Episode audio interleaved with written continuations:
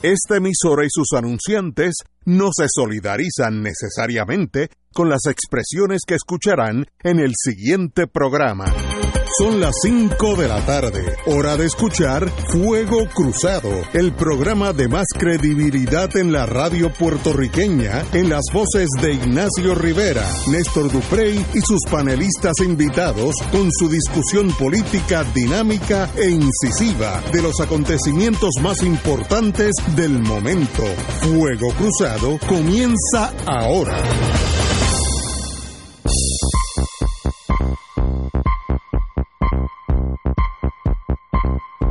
Amigos y amigas, regresamos hoy a Fuego Cruzado, un miércoles, son las 17.01 hora, aquellos que son del mundo militar o europeo, que dicen la misma hora militar.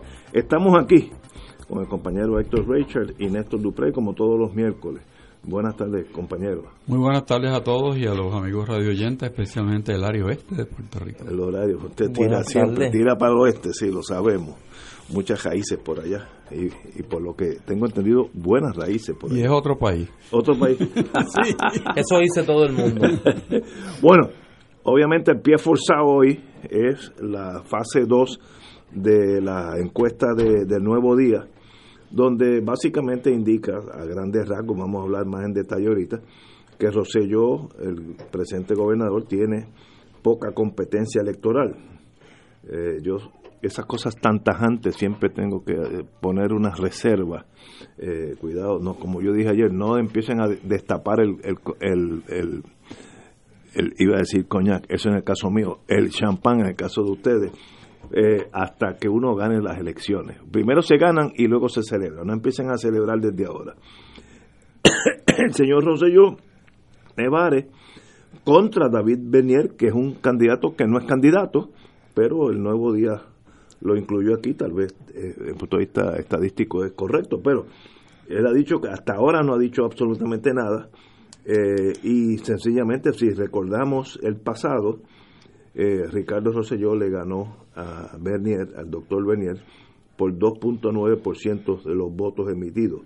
en, el, en, la elección pasada, si la, si la, en las futuras elecciones, si los números están correctos del nuevo día, Roselló obtendría un 35%, mientras que Bernier 34%. Eso, eso quiere decir que están empate.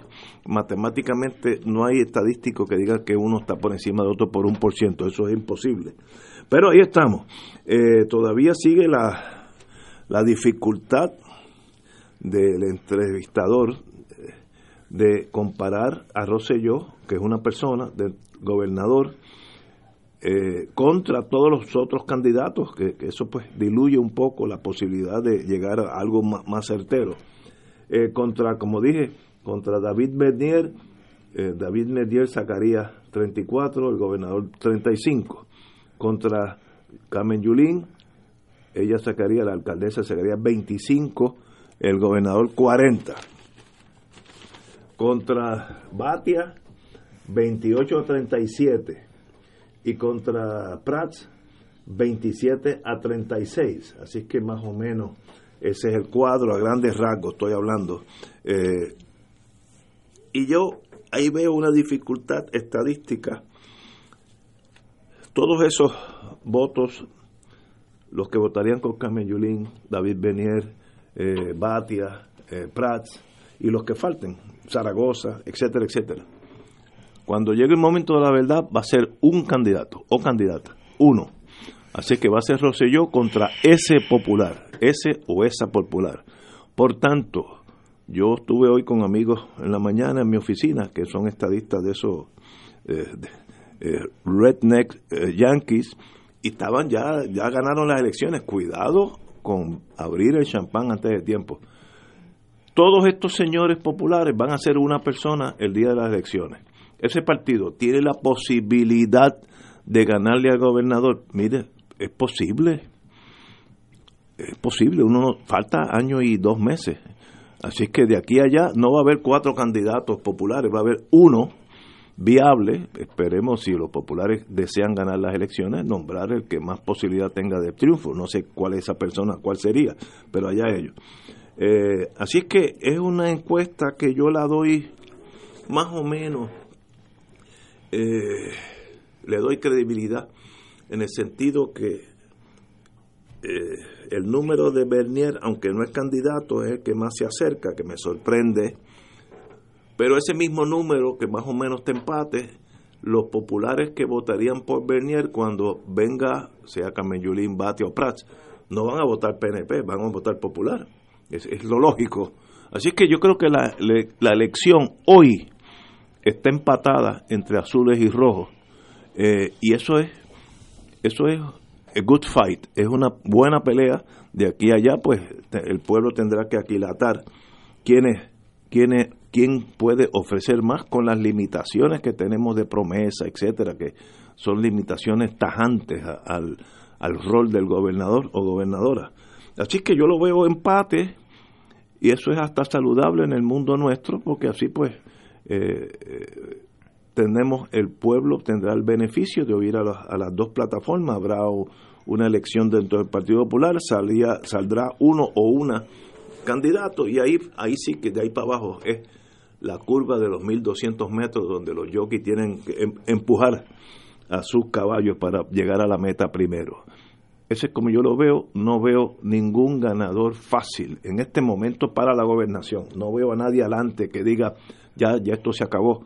Difiero de mis compañeros en la oficina de hoy, que ya lo dan como por sentado, Juárez, suave, cójanlo suave, porque esto no es tan fácil. Don Néstor. Ayer yo comentaba y un poco adelantaba lo que entendía dada la, la tendencia que el nuevo día estaba mostrando, adelantaba un poco lo que podíamos esperar hoy y habíamos dicho que en la encuesta de hoy, si el nuevo día estaba en las que uno creía que estaba, iba a colocar a David Bernier o empatado o dentro del margen de error para poder decir, y ahí está el podcast del programa de ayer, que el único candidato del Partido Popular que podía derrotar a Ricardo Rosselló era David Bernier. Y así lo dijeron. Así está. Lo que yo no puedo entender, y voy a hacer este comentario sin falsas pretensiones, solo por un sentido de responsabilidad académica. Como parte de mi trabajo como profesor del Departamento de Ciencias Políticas de la Universidad Interamericana recinto metropolitano, yo doy el curso de técnicas de investigación para el análisis político. Y uno de los elementos que discutimos son las encuestas de opinión pública. Yo nunca había escuchado en Puerto Rico un encuestador admitir que básicamente ha alterado la metodología de la encuesta luego de realizada la misma como esta mañana se escuchó decir a el encuestador del periódico El Nuevo Día en una emisora colega, en la emisora Univisión Radio. El decir, para justificar eh, los números que favorecen a David Bernier, que el Nuevo Día originalmente había colocado en la muestra un renglón de otros candidatos. Y que como la gente mencionaba mucho a David Bernier en, esa, en ese renglón, pues sencillamente ellos decidieron luego de realizar la encuesta, segregar esa muestra de David Bernier, extrapolarla a tal punto de decir, bueno, es que entonces Bernier eh, es el tiene tanto por ciento. Cuando no se le preguntó originalmente a los encuestados si entre, entre los nombres de los candidatos del Partido Popular el nombre de David Bernier y yo honestamente no puedo creer que el periódico El Nuevo Día haya hecho una cosa como esa. Yo estoy esperando que mañana cuando culmine la encuesta el Nuevo Día publique el documento del cuestionario y la explicación metodológica mucho más amplia que el recuadro que publica en sus páginas en el día de hoy para emitir un juicio sobre la misma porque me sorprendería mucho que se haya hecho una cosa como esta. Dicho eso, a mí no me sorprende nada de lo que salió porque lo habíamos adelantado ayer. ¿Por qué? Porque hacíamos en el aire la pregunta de cuál era la motivación tras esto. Ya sabemos que hubo aparentemente un, un disloque metodológico aquí. Pues entonces, ahora ya sabemos por qué fue el disloque y cuál era el objetivo político-mediático de la encuesta. Salvo eso, y adelantando ayer un poco lo que, lo que íbamos a ver hoy, pues no, no hay mucho más, por lo menos de mi parte, que decir. Eh, que no sea en el caso que me atañe a mí, que es el caso de, de los números que se le otorgan a Victoria Ciudadana, yo por lo menos estoy muy satisfecho. 4%. 4 un 5%. 5% en todos los escenarios, salvo el escenario cuando aspira David Bernier, que se le otorga un 4%.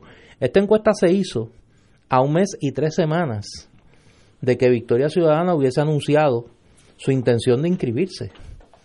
El hecho de que a siete semanas de uno anunciar la inscripción de un movimiento político, en una encuesta se le otorgue el favor del 5% de los electores, me parece que, desde el punto de vista nuestro, pues obviamente debe ser motivo de alegría y un, y, un motivo para redoblar el trabajo de inscripción, organización y comunicación de nuestra agenda urgente. Más allá de eso, pues me parece que no, no es mucho más lo que debo de abundar. Vamos a una pausa para no interrumpir al compañero Richard y regresamos con su análisis de los números de hoy.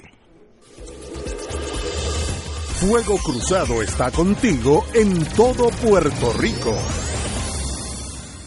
La oficina médica del Dr. Ramón Luis López Acosta, especialista en medicina de familia, provee servicio a pacientes adultos y geriátricos de manera continua y comprensiva, servicio de medicina primaria preventiva y de medicina intrahospitalaria a nuestros pacientes, localizada en la calle Lloveras 650, edificio Centro Plaza, suite 207, Santurce, cerca del Hospital Pavía. Llámenos al 787 725 7888 725-7888 y haga una cita para evaluación. Aceptamos la mayoría de los seguros médicos Advantage y comerciales.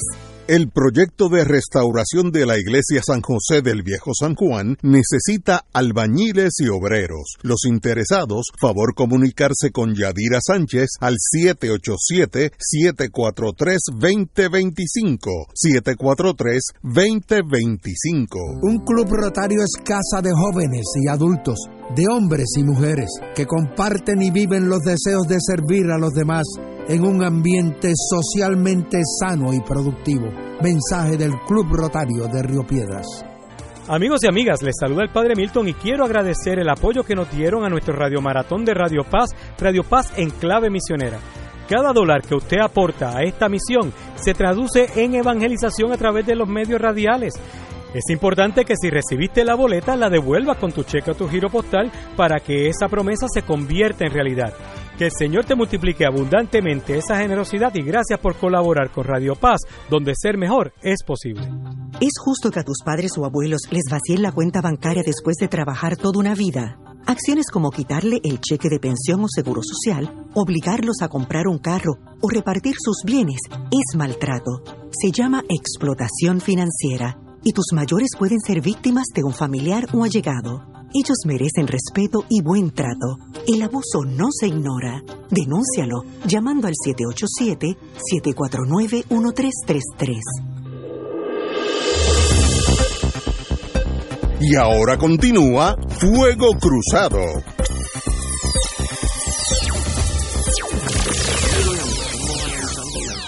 El nuevo día, donde, según mi criterio muy personal, para la gobernación, Bernier, que no es candidato, y el gobernador, pues el gobernador está uno o dos puntos por delante, pero eso no es un número significativo. Así que en ese sentido está parejo con los otros candidatos, Batia, eh, Josian, eh, Zaragoza, eh, Prats, pues el margen es más, más grande, favoreciendo al Partido Nuevo. Esa es mi creencia. Por, en, otra, en otra página, dice aumenta la desaprobación al gobernador. Brinca. Entonces, ¿cómo tú juntas esa 39 a 47 la desaprobación. Así que eh, ahí hay un toque de esquizofrenia, pero la vida es, un toque de esquizofrenia. Compañero don Héctor Rachel. Bueno, yo creo que no hay que ir a mucha mucho estudio psiquiátrico, sociológico, porque eso es un titular.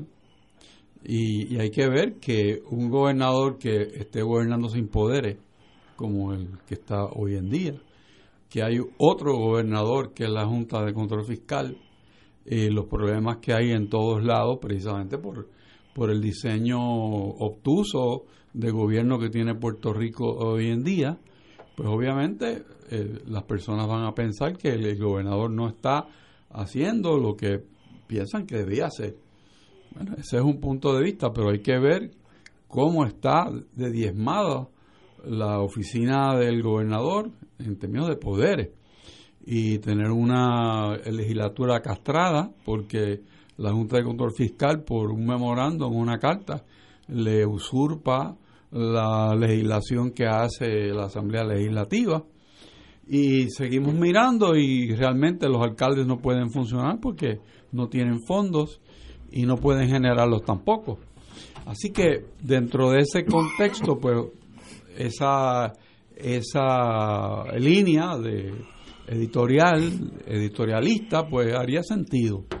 Pero me parece a mí que en la encuesta, aparte de los números y, el, error que señala Néstor, eh, o posible error, de juicio en la metodología de la encuesta, eh, pues también hay que mirar que hay, hay una parte de esta que tiene que ver con el aprecio o el respaldo que los partidos le dan a sus partidos, digo, los, los electores de ese partido le dan al partido.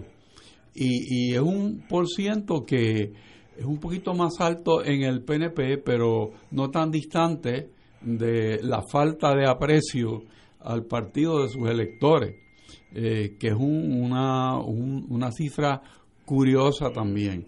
No quiere decir que el 100% del partido está de acuerdo con, con el partido, sino que, que hay unos por ciento muy menores a esos, los, los que podemos llamarle, que reflejan el, el sentir del, del votante elector de una de un cuerpo político como es un partido, se sienten, cómo se identifican con ese partido, habla ese partido el idioma que el votante quiere escuchar, está el partido gobernando por encuesta y los ciudadanos diciendo qué es lo que debe hacer el futuro, dónde están los líderes del partido. Son preguntas que yo creo que es válida, en Puerto Rico, si una persona dice, estoy escuchando al pueblo, pues mire señor, usted, usted está escuchando al pueblo, yo no entiendo qué clase de líder usted es, porque se supone que usted le esté diciendo al pueblo eh, de qué se trata, cuál es, por qué es su motivación para gobernar el país o para ser alcalde o para desarrollar un, una empresa. Usted tiene que tener un plan.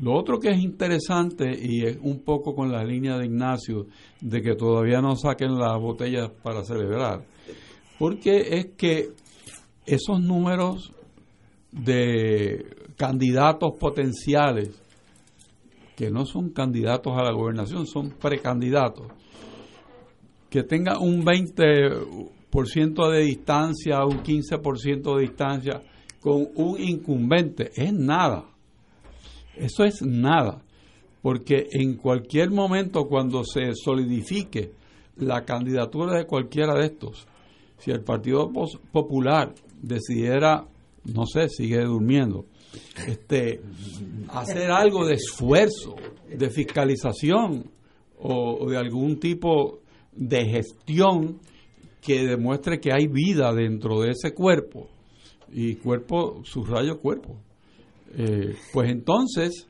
eh, cambiaría eso posiblemente dramáticamente porque el gobernador y sus problemas no se van a ir.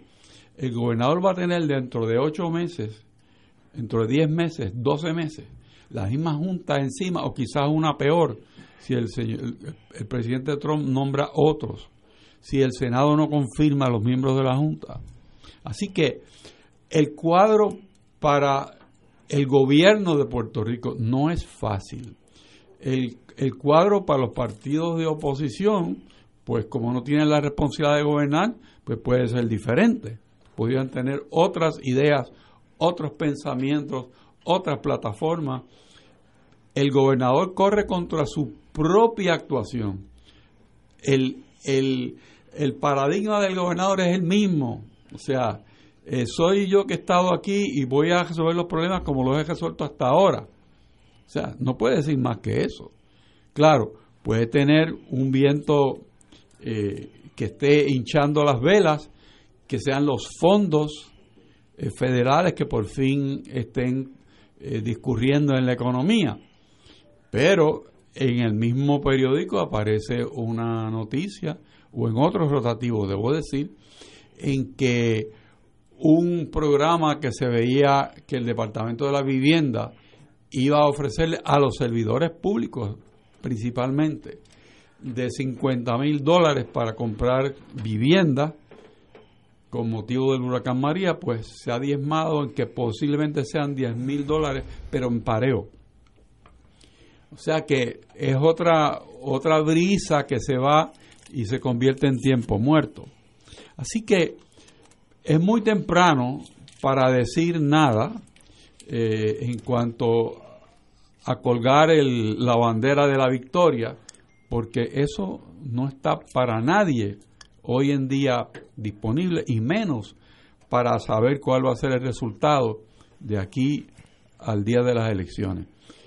Creo yo que hay mucho trabajo por hacer por el PNP, muchísimo trabajo por el Partido Popular y los partidos eh, de oposición que tienen unas matrículas más eh, reducidas, pues tendrán que pensar una estrategia de cómo llevar a cabo su mensaje y llevar a cabo su plan eh, sin excluirse unos a los otros. El, terreno para el consenso, el terreno para la actuación conjunta, pero con criterios individuales, sin embargo con objetivos comunes, eh, está fértil en Puerto Rico. Y no dudo de que aquí al momento en que se lleven a cabo las elecciones hay unos diálogos productivos, haya uno, unos eh, acuerdos generales que permitan ofrecerle a Puerto Rico una alternativa real. Así pienso. Y yo creo que no estás muy lejos de, del panorama que aún, yo, y yo quiero ser en esto bien cuidadoso, yo, yo tomo muy en serio mi trabajo. Y, y desde la barrera del, desde las gradas del fotuteo, pues uno puede decir cualquier cosa, ¿no? Pero yo, yo tengo una responsabilidad y me siento como una, con una responsabilidad adicional por mi, por mi condición de académico, académico que, que, enseño esta disciplina. Eh, y quiero por eso ser muy cuidadoso, advenido al conocimiento de, de, este planteamiento que hace el propio encuestador sobre, sobre su metodología y sobre su proceder posterior, pues quiero, no quiero que mis palabras suenen que le estoy dando validez a la encuesta, pero obviamente aquí eh, hay unas tendencias que uno, independientemente del criterio que tenga de la encuesta, pues uno las observa y uno las escucha. Y da la impresión que eh, la fragmentación de la oposición es un es una situación que le permite a Ricardo Rosselló en un escenario de mayor vulnerabilidad política 35 a un 30 a un 40%, eso es por debajo del 42% que obtuvo en las elecciones, con un nivel de, aprobación, de desaprobación mucho más alto que el que tenía a finales del año pasado, eh, pues mantenerse en la delantera. Y el Partido Popular registrando en el arco del número más alto al número más bajo, unos porcientos históricamente bajos. Estaríamos hablando de un margen que va del, del 23 al prácticamente al 34%, que es mucho menos que el 39% que obtuvo David Bernier, que es el candidato aquí el que se le otorga aparentemente un respaldo mayor, que es el del 34% pero la, la media de las candidaturas del Partido Popular anda entre un 23 a un 25%. Ese es prácticamente el número que todos los sondeos de opinión que yo he visto en los últimos dos, tres años le dan a la base del Partido Popular. Colocan a la base del Partido Popular entre un 21 y un 25% del electorado, nutriéndose el Partido Popular para poder llegar a ese 39, 40, 41, 42, 43% que le permite ganar 45, 46, 47 de electores que no son populares.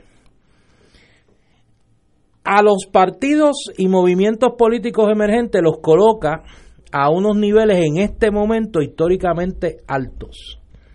O sea, Victoria Ciudadana, por ejemplo, registra mucho más que lo que registraban a esta etapa, a año y medio de las elecciones, movimientos emergentes en los pasados dos ciclos electorales, el Movimiento Unión Soberanista, el Partido del Pueblo Trabajador, que siempre se quedaron en un 2 o un 3%.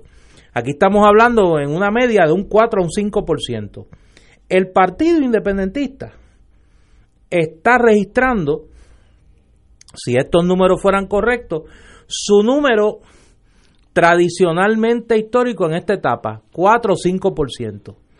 Eh, eso, junto con el dato de que un 14% aproximadamente, y entre un 14 a un 18%, estamos hablando de un 32% aproximadamente, dice que no votaría o quisiera ver en la papeleta otro candidato o candidata, yo creo que apunta a una creciente insatisfacción del electorado. En ese sentido, ese es el número que a mí más sentido me hace.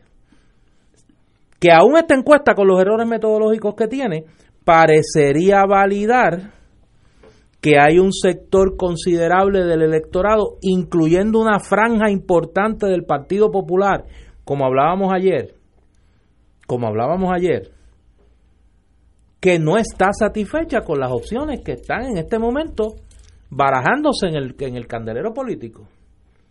¿A dónde va a ir esa masa crítica? Obviamente yo no sé, pero obviamente parecería no estacionarse en las opciones tradicionales. ¿Por qué digo las opciones tradicionales? Porque uno de los elementos que tiene la encuesta, que me parece que es correcto, es que en este momento hay un sector considerable del electorado que no conoce de qué se trata el movimiento Victoria Ciudadana, pero que en este momento, cuando uno suma los que conocen poco y los que conocen algo, son 50% más nueve que conocen mucho son 59% del electorado. O sea, en mes y medio, prácticamente un 60% del electorado sabía algo de, Victoria Ciudadana, que no tiene acceso a los medios de comunicación prácticamente, que su, su propaganda se ha basado eh, fundamentalmente en las redes sociales. Es decir, hay una intuición de búsqueda de alternativas que no son los partidos tradicionales en el electorado. Yo no estoy queriendo decir aquí porque sería un irresponsable que esos votos, esos, esas simpatías se van a mover en X o Y dirección. Yo no sé. Pero lo que sí creo que es un dato que podemos comenzar a manejar, y por eso, para eso no necesitábamos la encuesta del nuevo día, es que hay una profunda insatisfacción del electorado con las opciones que existen. Yo creo que, y eso incluye las opciones al interior de los partidos políticos particularmente en el Partido Popular. Y hoy me parece que el presidente del Partido Popular, Aníbal José Torres, en un ejercicio de autocrítica y de responsabilidad como presidente de ese partido, dice, mire, los candidatos tienen que ponerse para su número. Y el partido como institución tiene que fiscalizar más. Me parece que son expresiones del presidente del Partido Popular responsables. Me parece que son valientes porque hay una admisión de debilidad y me parece que llaman, que tocan el clarín de alarma en el Partido Popular a lo que está pasando. Y, y, y, me parece que es intelectualmente honesto de, de Aníbal José Torres esa, esa admisión. Parece que ese es el gran dato que presenta la encuesta.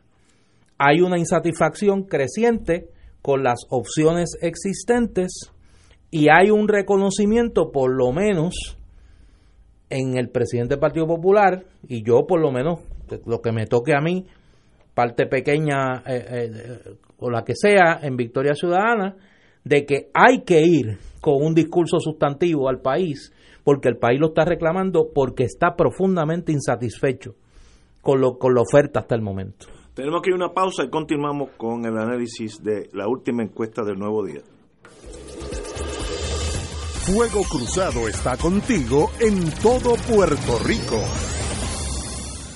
La tecnología avanzada al cuidado de su salud tiene un nombre. Advanced Imaging Interventional Center. Siempre con innovadores servicios en radiología diagnóstica y un personal certificado brindándole confiabilidad con resultados más certeros en todas sus pruebas. Ofrecemos MRI, tomografía computadorizada, angiografía digital, neuroradiología, sonografía y ahora con nuestro nuevo servicio avanzado de PET-CT para pruebas de alta eficiencia. Advanced Imaging, edificio Arturo Cadilla, Centro Médico San Pablo Bayamón, 269-2442. Regresa el Maratón de Cáritas este próximo 11 de mayo a tu canal 13. A partir de las 10 de la mañana estaremos llamando a tu corazón para cambiar nuestro país, asegurando la dignidad, la justicia y la solidaridad de todos. Tú vas a hacer la diferencia con tu aportación al Maratón de Cáritas. No importa la cantidad, responde generosamente porque estamos llamando a tu corazón para transformar el sufrimiento en alegría. Este 11 de mayo aporta al Maratón de Cáritas, cambiando nuestro país cada día. Invita Canal 13 Oro 92.5 FM, Radio Paz 810 AM y El Visitante. Acompaña a este servidor, el Padre Milton, en el viaje familiar del Canal 13 a Cuba del 15 al 23 de noviembre. Iremos en crucero desde Miami a Georgetown, Gran Caimán, Cienfuegos, Santiago de Cuba y La Habana. El viaje incluye, entre otras cosas, boleto aéreo ida y vuelta, asistencia, traslados, ocho noches en el crucero Empress of the Seas, desayunos, almuerzos, cenas y excursiones según detalladas, impuestos aéreos, portuarios y propinas incluidos. Marca ahora reserva tu espacio llamando a Puerto Rico Viaja al 787-918-8989. Puerto Rico Viaja 787-918-8989. Si estas restricciones aplican, nos reservamos el derecho de admisión. Puerto Rico Viaja, licencia V85. La Fundación Nacional para la Cultura Popular es una organización sin fines de lucro dedicada a la documentación de la presencia boricua en la cultura popular. Ofrece a la comunidad información de artistas, incluyendo más de 800 biografías. Es casa para la expresión artística. Promueve y apoya el quehacer cultural. Recomienda producciones musicales independientes, entre otras iniciativas. Apoya a la Fundación Nacional para la Cultura Popular. Información en prpop.org o 787-724-7165. Y ahora continúa Fuego Cruzado. Amigas y amigas, en la última elección tuvimos un fenómeno que yo le he puesto mi, creación de mi creatividad, vamos a decirlo así, eh, el lugarismo, que son los votos de la gente insatisfecha con el status quo de los dos partidos mayoritarios. Cuando digo lugarismo, incluyo a Sidre, que fue un factor también importante. Eso, es, ese voto refleja agotamiento del status quo de muchas, muchos puertorriqueños, sobre todo la juventud, y eh, esa fuerza negativa encontró como, como un volcán, encontró una fisura por donde se fue, y esos son los votos de Lugaro y Sidre. Eh, nosotros dijimos aquí, después de las elecciones, por lo menos ese es mi entender, que eso era un one-shot deal, esas cosas no, no son líderes eh, permanentes, sino que reflejaron un momento dado una insatisfacción que todavía está ahí. Pero el nuevo día indica que la imagen de Lúgaro se ha desgastado severamente, el sentir negativo en torno a la figura de Lúgaro aumentó 16 puntos entre la encuesta de noviembre y la más reciente edición. De, eh, en el mayo del 2019 eh, tenía eh, algo negativo 62%, neutral 20% y algo positivo 15%. Así que eso ha cambiado sustancialmente la imagen, si la encuesta es certera, yo no, yo no estuve allí, obviamente es un descenso severo de aquella persona que deslumbró a Puerto Rico y fue una, una sorpresa para todos nosotros que sacó 180 y pico mil votos, que con eso un poquito más se hace un nuevo partido. Pero parece que esa imagen del, del cometa Halley una vez sale, deslumbra y se apaga, eso está pasando con Lúgaro. Esto, esto es mi entender de los números del nuevo día. Yo no conozco interioridades de Lúgaro en ese sentido, pero eso es lo que estoy leyendo. Página, no sé, ya se me borró la página. Bueno, página 8 eh, del nuevo día. Eh, poco se sabe sobre Victoria Ciudadana, pero hablan más bien del descenso de Lúgaro, eh, desaprobación muy a algo negativa, 62%. En el noviembre del, 10, del 18 era 46, así que ha subido sustancialmente. Eso la elimina del escenario, no creo que sea así, falta año y medio, God knows lo que va a pasar, pero esos son los numeritos de hoy. Compañero Rachel. Bueno, el hecho de ese descenso yo creo que era predecible, porque es que no tiene ninguna soporte eh, para mantenerse vigente pasadas las elecciones. De hecho, entiendo que lo que ella tiene es un programa de radio, obviamente, y las redes sociales, pero eso es muy difícil mantenerse uno eh, tratando también de ganarse las habichuelas este, en una campaña que dure cuatro años. O sea, el gobernador está haciendo su trabajo y todos los días es noticia, pero un aspirante que no tiene partido y que su, su forma de mantenerse es la comunicación en redes sociales y lo que pueda ella eh, lograr eh, buscando entrevistas, pues es muy difícil. Eh, la opción de la radio, pues la usan mucho, incluyéndola a ella, para mantenerse vigente, pero no, no, es, no es suficiente. Además, ese es el fenómeno del alcácer, o sea, este, ese ese no es, no lo digo en forma peyorativa hacia ella, sino que ya eso es un, un decir en, en este mundo de las comunicaciones, de que hay unas personas que tienen una efervescencia y luego pues se, se torna en, en, flat, pues porque pierde la soda, o sea, pierde el, el, lo que le da burbuja y la mantiene flotando. Eh, habrán otros o habrá otras personas que tengan eso en este, en este tiempo.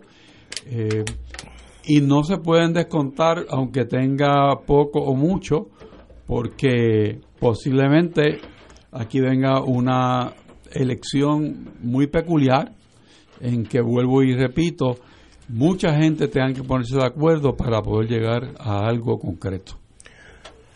Yo creo voy a voy a analizar esto con, con tratando de ser objetivo, obviamente no, no se escapa el dato de que pues Alexandra Lugaro es mi compañera en Victoria Ciudadana, somos parte del comité coordinador eh, interino, transicional, eh, provisional del movimiento. Hasta tanto se realice una asamblea donde se, se elija el organismo en propiedad y luego viene esto? ¿Cuándo viene bueno cuando se cuando ah, cuando terminemos la inscripción. O sea aquí aquí hay tres tareas. Aquí Victoria Ciudadana se está inscribiendo eh, para participar en la elección del 2020. Una vez culmine esa inscripción, eh, la dirección provisional va a poner, va a convocar una asamblea constituyente del movimiento. Ahí se elegirá una directiva eh, permanente o por lo menos oficial. Y luego el segundo paso, el tercer paso, primero la inscripción, la organización durante la inscripción para poder celebrar una asamblea constituyente, la elección de una dirección de carácter eh, de carácter oficial, de carácter permanente, y luego la selección de las candidatas o los candidatos de Victoria Ciudadana. Y en ese sentido, pues, un error de buena o mala fe que se comete es cuando se, algunos se refieren o algunas se refieren a Victoria Ciudadana y el nuevo día me parece que cae en eso por, por error o por diseño de plantear que Victoria Ciudadana es el partido de Lúgaro.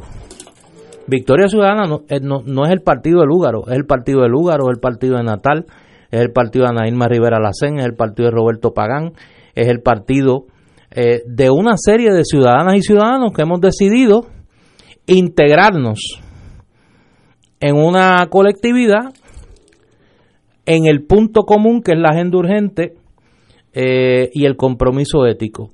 En el caso particular de Alexandra Lugaro y los números que, presenta el Nuevo Día, no se le debe escapar a nadie que Alexandra Lugaro ha estado bajo fuego eh, inmisericordia de un conglomerado mediático que a su vez había recibido previamente los ataques tanto de ella como de su compañero, mi amigo y hermano Manuel Natal, al señalársele unos vínculos muy estrechos con la agencia de publicidad COI y la estrategia mediática del PNP. Eh, eso tiene un efecto, tiene que tenerlo. Ahora bien, a mí me parece que junto con eso hay una serie de consideraciones que parece que influyen a ese número, pero que a la vez reflejan, porque esa, e, e, esa moneda tiene un anverso, que es que mantiene unos niveles de simpatía. Una persona que, como muy bien señala Héctor, no tiene una exposición mediática permanente, salvo su, su programa de radio en Radio Isla 1320, que tiene una presencia en las redes sociales y que es en este momento un activo del movimiento Victoria Ciudadana, como todos los que estamos allí que tenemos eh, positivos y negativos, todo el mundo los tiene. Eh, y en ese, pero en ese sentido me parece que el error que cometió el Nuevo Día es asociar, como hace mucha gente, de una manera tradicional, eh, al movimiento Victoria Ciudadana con una figura. La, una de las novedades que representa este movimiento es que tiene una dirección colectiva, no tiene un, no, no, no somos un movimiento de un caudillo o una caudilla. Es un movimiento con una dirección colectiva que aspira que una vez esté inscrito, colocar esa dirección en manos de una asamblea que decidirá cómo se va a organizar y quiénes serán las candidatas y los candidatos, pero no hay duda que ahí hay una medición producto de una serie de factores que incluye la campaña mediática eh, dura y misericordia que ha sufrido Alexandra Lugaro también en, eh, a manos de un conglomerado mediático. que todo el mundo me imagino que sabe quién es, yo no lo voy a mencionar para no tenemos que abonar. Vamos a una pausa, amigo. Fuego Cruzado está contigo en todo Puerto Rico. El licenciado Ricardo Pascual cuenta con 29 años de abogado en la práctica civil de daños y perjuicios, caídas, accidentes, accidentes de tránsito y otros. El licenciado ofrece consultas gratis, incluso si no puede llegar a la oficina, vamos a su residencia. Si usted, un familiar o una amistad ha sufrido un accidente, llame para cita y consulta al 787-510-4883, 510-4883. La oficina del licenciado Pascual está en el Centro Internacional de Mercadeo, carretera 165, Torre 1, oficina 210 en Guaynabo, frente a la cárcel federal. Recuerde, llame para orientarle y ayudarle al 787-510-4883, 510-4883.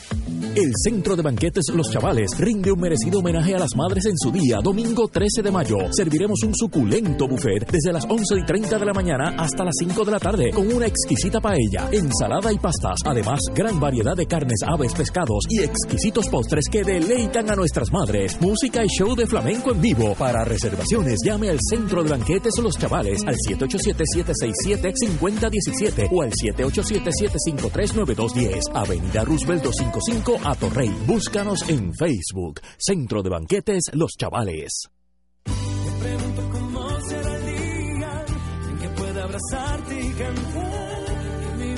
Tu fecundo vientre cuidó esa criatura por nacer. La alimentó y ofreció el amor incondicional con que fue engendrada. Celosamente la protegiste y formaste ese ser humano respetuoso y con valores. Tu labor nunca termina requiere constancia y dedicación. Por eso fuiste bendecida concediéndote el título de madre. Perpetuamente agradeceremos tu aportación al universo y en Radio Paz 810 AM y Oro 92.5 FM te deseamos felicidades. Si eres varón entre las edades de 16 a 21 años y sueñas con completar el cuarto año y un curso vocacional, llama al Politécnico Amigo al 787-725-2059, 787-725-2059 o escribe a politécnicoamigopr.com. Y ahora continúa Fuego Cruzado.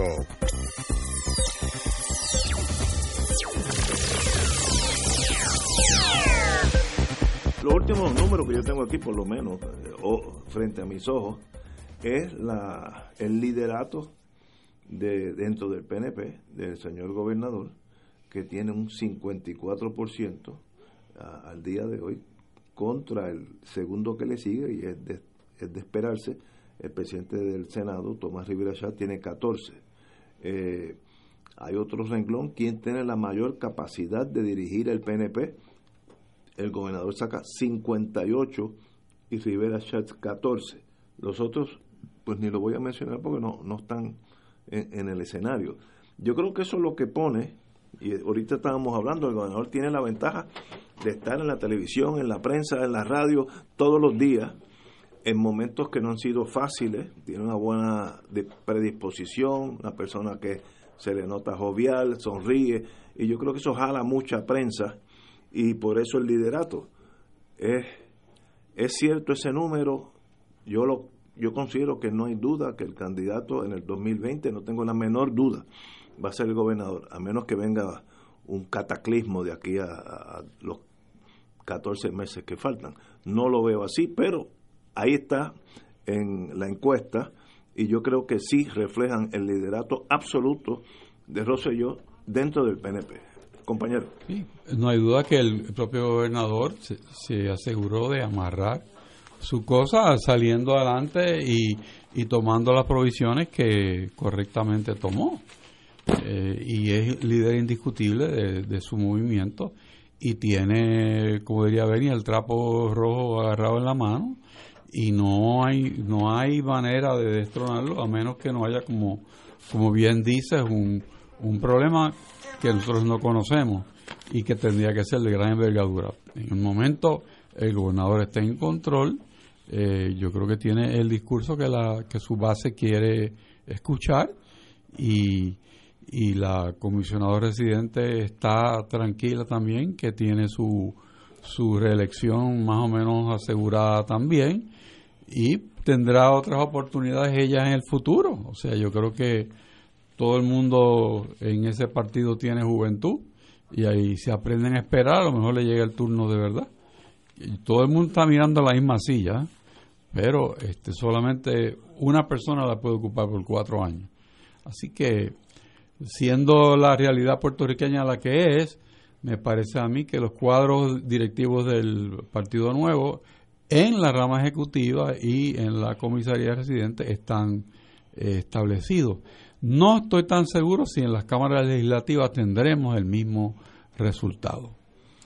Compañero. Yo, creo que falta mucho tiempo. Yo creo que el, el, saldo final de esta discusión es, es entender que las elecciones son en noviembre del 2020 y estamos en mayo del 2019. Las candidaturas, para que tengamos idea del calendario, las candidaturas se radican del 1 al 30 de diciembre de este año. Todavía faltan seis meses para que se para que comience el periodo de erradicación de candidatura. Tú sabes todo lo que puede pasar en seis meses. Así que yo de esta mañana decía, porque hay una gente, las redes sociales tienen una virtud y tienen un defecto. La virtud es que pues permiten que la, la comunicación sea más rápida, ¿no? Pero el defecto es que se prestan para todo, ¿no? Y hay una gente que tú los lees y parecería que las elecciones son de aquí a dos días. Entonces tú dices, yo, tuve que decir, miren, ¿cuándo suave? O sea, vean ESPN, vean este Major League Network, o sea, vean Netflix, eh, distráiganse, porque falta todo para las elecciones. Y pueden pasar muchísimas cosas de aquí a noviembre del 2020. Yo, yo considero, yo estoy con ustedes, año y medio antes de que ganara Trump, es más, no creo que, la gente le daba la más mínima oportunidad, empezando por mí. Ni él mismo. Ni él mismo. ¿sabe? Así que eh, pasan cosas en, la vida política, año y medio es dos siglos de, vida política, así que ahora, no hay duda, y en esos discrepos de la impresión que da el, eh, las encuestas, que el Partido Nuevo está cómodamente por encima del Partido Popular. Cuidado con, como decía eh, el pensador militar chino, cuidado con la victoria porque te hace débil. ¿Quién Sun Tzu? Sun Tzu dijo, cuidado con la victoria, hay que tenerle miedo a la victoria porque entonces dices, ah, ya, yo soy el fenómeno, nadie me, me puede ganar. Y ese es el principio de la derrota. Así es que ese partido tiene que em, tirarse a la calle, trabajar como si fuera un partido de minoría y entonces sí que estamos en la pelea. Si nos recostamos de la victoria pasada, eh, Cuárez con lo que ha pasado, con la Junta, con la tormenta, hay muchas muchas quejas que tú las sientes en Puerto Rico, así que hay que hay que pelear para ganar. Esa es mi única observación genérica, general de esto. Hay dos partidos que pueden ganar las elecciones, hasta hoy. Eh, pero vamos, continuemos, amigos. Pero las elecciones no son. ¿Mm? Las elecciones no son hoy. No, no, faltan un montón. Son de aquí a 10. Son de aquí Mira, a 17 meses. Y uno, Dios sabe lo que va a pasar entre la Junta y el gobierno, que puede, puede opacar la, la imagen del gobierno si la Junta se pone eh, difícil con nosotros y, y, dejan ver la fuerza que tienen sobre nosotros, eso afecta al incumbente. Así que eso cosas no lo controlamos nosotros, lo controla la Junta, pero es un factor que puede afectar las elecciones y no está en control del gobierno actual, está en control de Yaresco y sus muchachos. Este, así que, Cuárez. En mayo de 1939, el Partido Popular se estaba inscribiendo y en la prensa del país en muchos periódicos cuando se escribía Partido Popular se escribía entre comillas, porque la prensa no creía que el Partido Popular iba a lograr ni tan siquiera inscribirse. En 1967, en mayo de 1967, el PNP no existía. Existía una agrupación cívica que estaba participando en la campaña plebiscitaria que se llamaba Estadistas Unidos. Señalo esos dos eventos para que la gente recobre la conciencia de que en un periodo corto de tiempo muchas cosas pueden pasar. ¿Quién decía en mayo de 1967 que el todopoderoso Partido Popular, que había gobernado hasta ese momento por 27 años, iba año y medio después a perder las elecciones, que se iba a dividir y que iba a perder las elecciones? Y que Luis Ferré, que había perdido en tres ocasiones la gobernación de Puerto Rico, a la cuarta iba a ganar. ¿Quién decía en 1939, en mayo, que Luis Muñoz Marín, que se había convertido en un paria político, expulsado del Partido Liberal, que andaba perdido, la gente no sabía ni dónde andaba, dónde estaba Luis Muñoz Marín, que había perdido el favor de la administración Roosevelt, era un paria político, una especie de leproso político. Año y medio después, iba a lograr que su partido ganara el Senado, empatara la Cámara y se convirtiera de facto en partido de gobierno. Presento esos dos ejemplos, no me fui, no me fui a, no me fui lejos a la historia política de Puerto Rico para que entendamos que en política un año y siete meses es un mundo. Es un mundo. Yo creo que en eso nadie discrepa. Hay que ver la, cuándo es la próxima. Yo creo que es cada seis meses de, ahora para abajo, ¿no? Yo creo que sí, no sé. Cuando le convenga al conglomerado Ferrer Ángel. Pero uno o cree en las encuestas o no las cree. Yo no puedo creer una encuesta solamente si yo estoy adelante. Yo las creo digan las cosas buenas o digan las cosas malas para mis intereses personales. Yo le doy, mucha credibilidad a la encuesta. Esa ciencia como ciencia eh, eh, ha ido perfeccionándose. Ya casi todo el mundo tiene encuestas que fallan por muy poco, a menos que haya... lo, interesante cuando se hacen bien, cuando se hacen bien... No, estoy de acuerdo. lo interesante es que salvo por el problema de la inclusión del doctor eh, David Bernier en la encuesta. Eh, la encuesta coincide con las encuestas privadas que uno conoce que se están haciendo y que no tienen ningún propósito eh, proselitista político, sino que son sondeos de empresas que como parte de su investigación de mercado colocan alguna que otra pregunta. O sea que que no está tan lejos de la realidad lo que presenta la encuesta. Estoy totalmente de acuerdo. Pero, let it be. Hasta ahora hay dos partidos fuertes, los dos con hambre para uno repetir y otro ganar las elecciones. En San Juan hay otra batalla que la analizaremos down the road, donde el PNP está loco, loco por volver a San Juan después de dos, de, dos cuatenios con la señora alcaldesa. Y tiene candidatos que sí pueden ganar a San Juan. Así que esa batalla la veremos eh, con toda su fuerza. Eh, veremos al PNP moviendo su ficha en San Juan para la victoria. Tenemos que ir a una pausa, amigos. Son casi las seis de la tarde. Vamos a una pausa. Fuego Cruzado está contigo en todo Puerto Rico.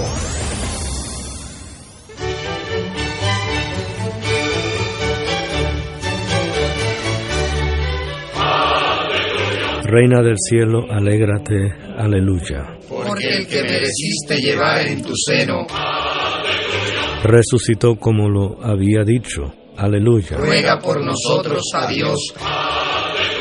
Gózate y alégrate, Virgen María, aleluya. Porque ha resucitado Dios verdaderamente. Oremos. Oh Dios, que por la resurrección de tu Hijo, nuestro Señor Jesucristo, has llenado el mundo de alegría. Concédenos, por intercesión de su Madre, la Virgen María, llegar a alcanzar los gozos eternos por Jesucristo nuestro Señor. Gloria al Padre, al Hijo y al Espíritu Santo. Como era en un principio, ahora y siempre, por los siglos de los siglos. Amén.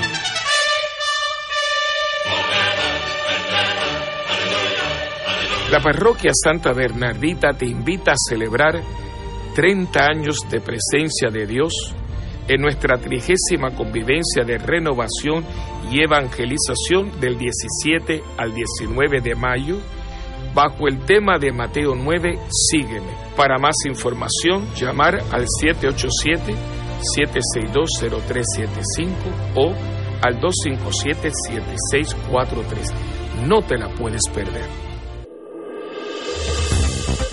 Aquí la llama se enciende cada tarde a las 5 porque escuchas Radio Paz 810 AM, WKBM San Juan y retransmite en diferido WOROFM Corozal San Juan, la Casa de Fuego Cruzado, el programa de más credibilidad en la radio puertorriqueña.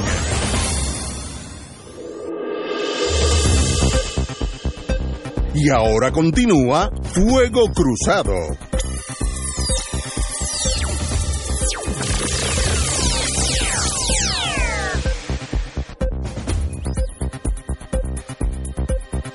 Regresamos, son las 6 de la tarde, 18 horas, aquellos que son europeos o militares.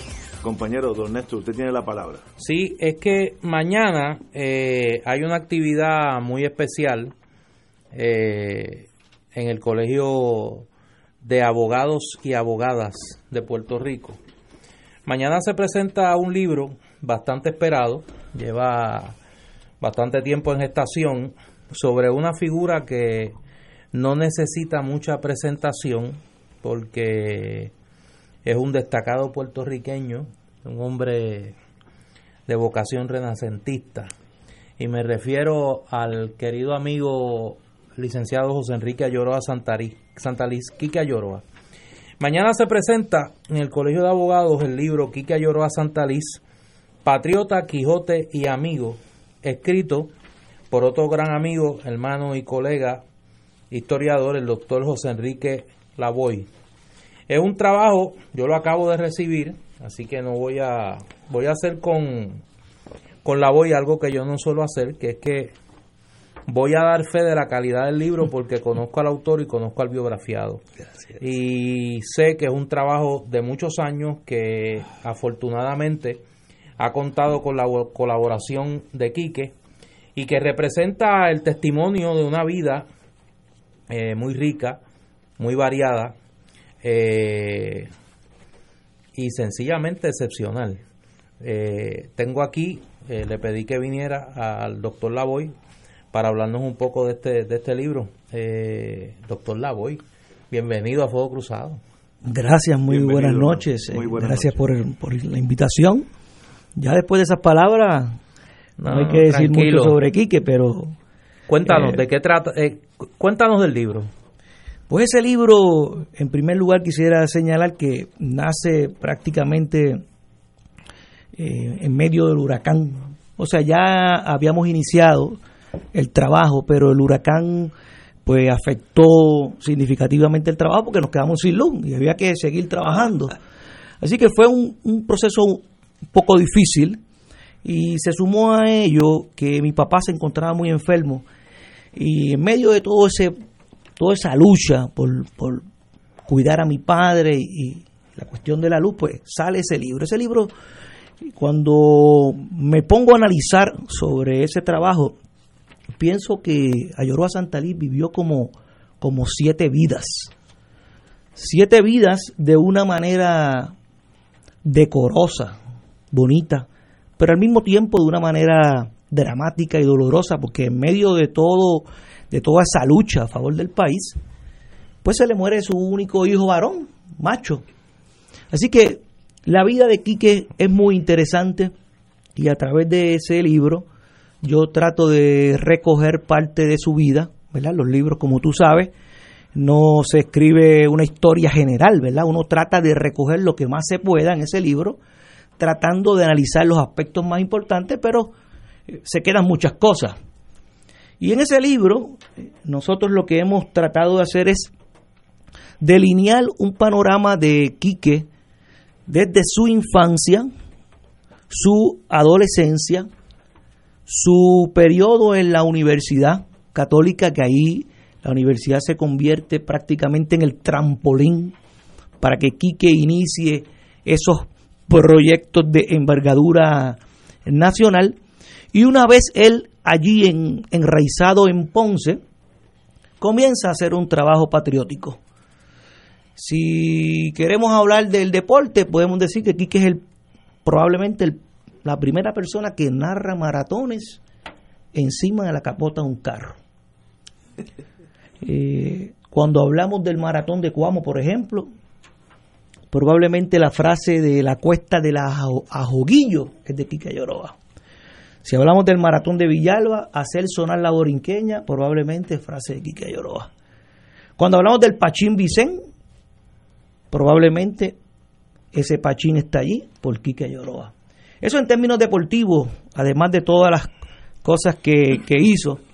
En términos patrióticos, yo creo que Quique, en los 90, yo creo que le inyecta al independentismo un discurso fresco, muy unitario, conciliador. Fíjate que Quique logra que más de cincuenta y pico de pueblos, no me atrevo a decir el número, le pongan el nombre de Albizu Campo a una calle, a una avenida, a una escuela. Y eso lo hizo visitando alcalde por alcalde, asambleístas. Y ahí yo entrevisté a mucha gente, ahí están entrevistados eh, mucha gente que no quisieran mencionarlos porque se me puede quedar gente. Pero lo que se resume de ese trabajo es que él logró muchas cosas por ese discurso de mucha humildad.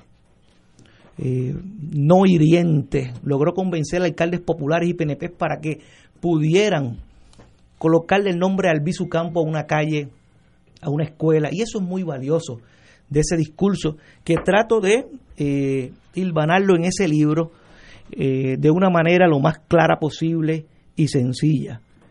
Si hablamos de, la economía, por ejemplo, Quique en un momento le preocupó el problema de la dependencia económica. Y dijo, bueno, vamos a hacer algo. Reunió un grupo de amigos, entre ellos Atilano Cordero Badilla y entre otros. Le dijo, bueno, vamos a hacer aquí un grupo que se va a llamar Diálogos de Autogestión Económica. Y a través de ese grupo se reunieron por todo Puerto Rico. Y empezaron a escuchar a gente que tenían sus, pequeños negocios, sus programas de, de venta de ajíes, de lechuga, y ese grupo de diálogo le, le inyectó a esas personas las herramientas para que pudieran iniciar su negocio. algunos de los productos que tenemos en el mercado es gracias a diálogos de autogestión. Si hablamos del cine, Héctor, en los 70, Quique le da, por eso que ese libro también dice Quique Ayoroa, Patriota y Quijote, porque una, muchas de las cosas tendría que ser un Quijote para, para hacerlas, ¿verdad? Y en los 70, Quique le dio con que había un problema con el cine en Puerto Rico.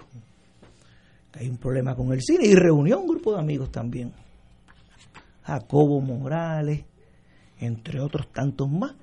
Y crean la CENAC, el Centro Nacional de la Cinematografía. Y empezaron a buscar dinero y todo.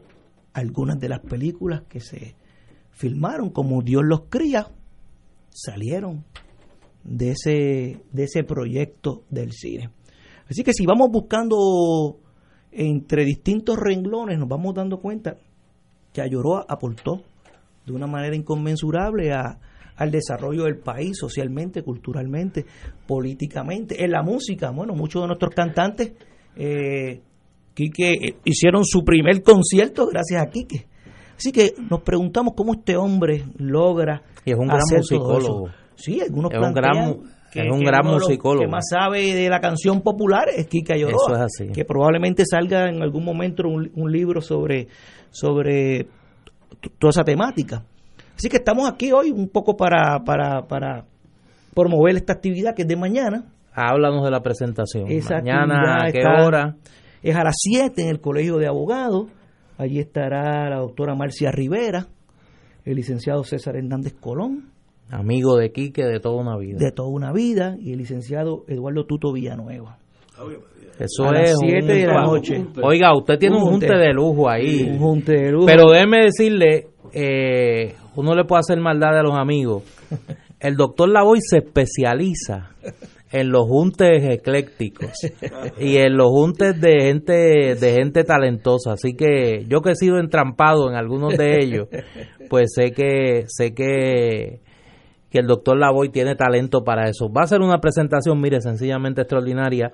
Yo estoy hojeando el libro es un gran trabajo. Eh, publica Mariana Editores que son eh, Tamara Yantín y Luz Nereida Pérez han hecho un trabajo de calidad no lo digo por lamer ojo, eh, lo vi, está bien hecho. Eh, la portada, nos dice aquí el doctor Lavoy, es del maestro Antonio Martorell. Es un trabajo, mire, si lo trabajó el doctor Lavoy, de quien yo doy fe de su talento como historiador, es un, es un libro muy bien documentado. Eh, tiene 500 21 páginas. 21 páginas. Pero no se asusten que... No, no, no, no, es un libro manejable, legible y entretenidamente contado.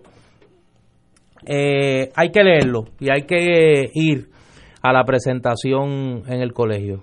Mañana a las 7, de la noche en el Colegio de Abogados se presenta este gran trabajo. Quique Santa Santalí, patriota, Quijote y amigo, y yo añado un extraordinario ser humano. ¿Y eh, deportista? y deportista, no, no. Oye, aquí en la cancha de baloncesto del colegio San Agustín. No, en Isabela. En Isabela. Era baloncelista aquí. Sí, por eso te digo, allí lo conocí. Y luego fue, como señala, como señala eh, el doctor Lavoy, un gran narrador.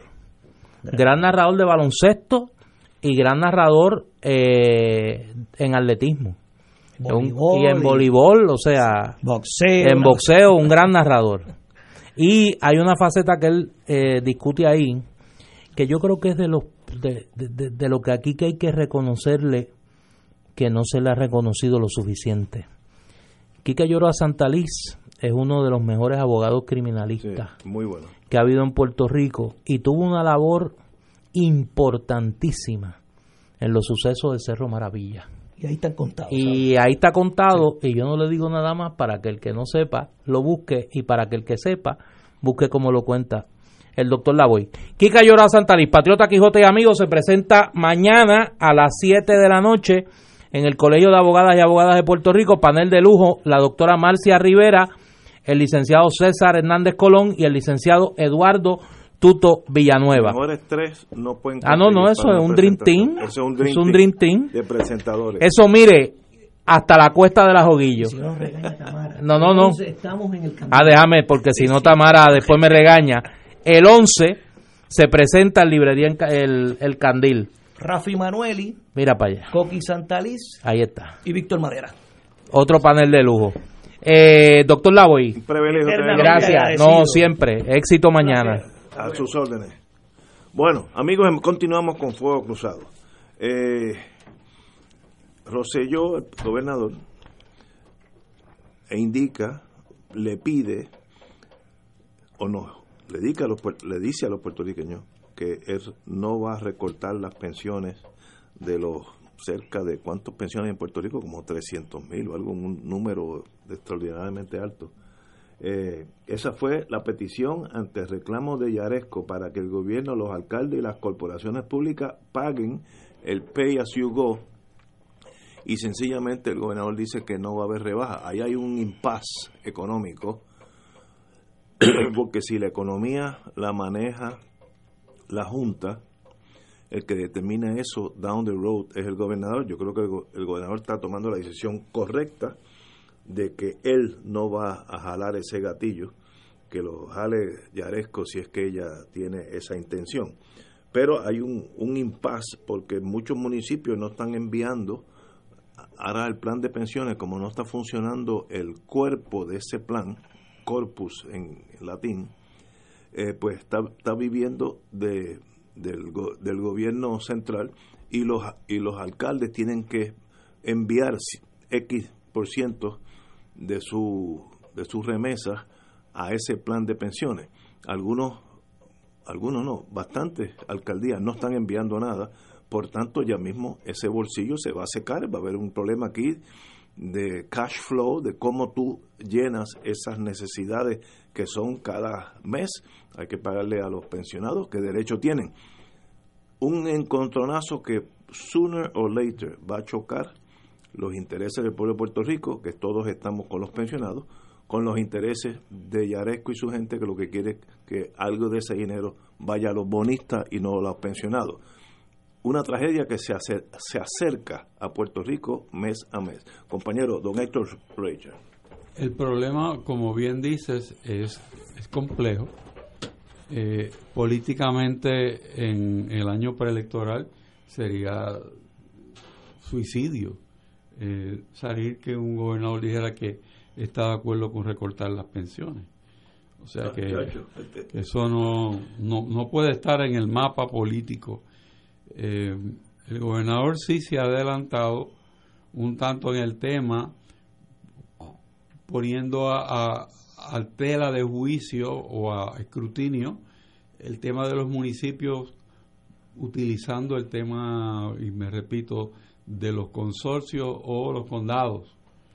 Eh, porque obviamente se da cuenta que en el futuro inmediato los municipios no pueden con la carga que tienen, eh, respetando la aportación que tienen que hacer los planes de pensiones. Eh, ¿Qué va a suceder? Pues obviamente la Junta tendrá la decisión que puede ser recortarlas, esas pensiones, exigirle a la Asamblea Legislativa que, que haga su parte que coja el golpe de, venir con la solución, que va a ser una reducción que está prevista eh, y que nadie la ha querido implantar y que posiblemente la solución para el gobernador es lograr que la Junta posponga el tema este, hasta el año 21. Eso sería una movida genial. Creo que eso es lo que hay no había pensado en ella, pero es el checkmate en ajedrez político. Yo creo, yo creo que es evitar un problema político ahora. Bien serio. Eh, yo dudo que la Junta lo complazca en eso.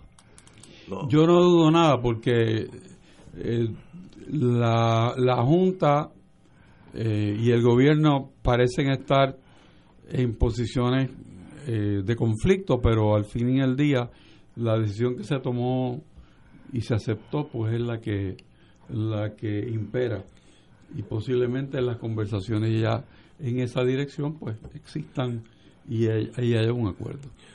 Yo parto de la premisa, espero estar correcto, que va a haber gradaciones cuando vengan los recortes que llegarán este año, el próximo, el 21, el 22, cuando usted quiera, pero van a llegar.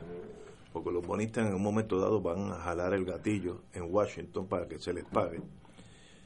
Que habrá gradaciones, en otras palabras, la persona que recibe una pensión de 625 dólares, montones de esos caen en ese renglón, pero que no le corten el 10% comparado con lo que ganan 3 mil dólares en tiene, pensión. tiene razón porque Tiene no- que haber, eh, eh, como- va a ser por escala Pues, este, tiene, y la parte superior de lo- los pensionados van a, van a cargar con una Con más. porción mayor eh, y así está conversado. Ah, bueno, yo, yo no sabía eso, pero lo lógico es eso, porque doña Yuya de 625 pesos eh, no, no le van a cortar 60 dólares. Y el aguante que tiene el gobierno de Puerto Rico, y hay que reconocerlo, es que está lleno de dinero. O sea, eh, uno funciona, imagínate que cualquier persona deja de pagar todas las deudas que tiene, sigue Ah, consumiendo, sí, sí, eh, no paga y, y- y cobra el 100% y lo mete en una cuenta. Sí, sí. Esa cuenta Oye. está desbordante de dinero y así está el gobierno. Porque no han pagado nada de los bonos ni de los intereses de los Nada. bonos hace dos años. O sea, o sea que, sobra, sobra un que dinerito. el dinero para aguantar el golpe está en la caja. Y los O sea, bonistas, ¿tú no crees Bueno, pero eh, de- Estoy los bonistas- bonista. Los bonistas no han salido muy mal en, la, en las negociaciones que han llevado a cabo. O sea que estamos hablando con gente de negocio, ¿no? No estamos hablando con personas que no están informadas. Y, y sobre la mesa, cuando se, establece un, plan, pues se tienen los demás problemas al frente.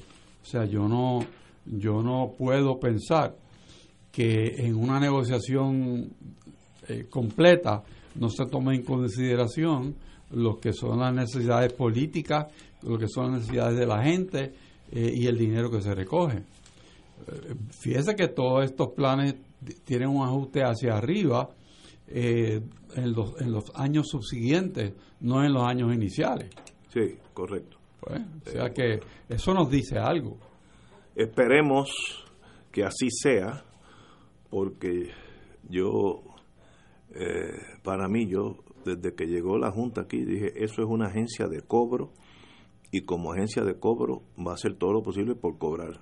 Eso, la Bueno, pueden- esa es la- su la- función. Exacto, la pueden disfrazar de la, el inglés, como dicen en inglés, the King's English, el inglés más bello y más perfecto y los discursos más bonitos, pero vinieran a cobrar la deuda que está sobre 130 millones de dólares si le añadimos las pensiones. Una cosa, eh, 130 billones de dólares, que eso es imposible pagar. Aunque vendamos el yunque y la isla de Vieques, no vamos a sacar ese dinero.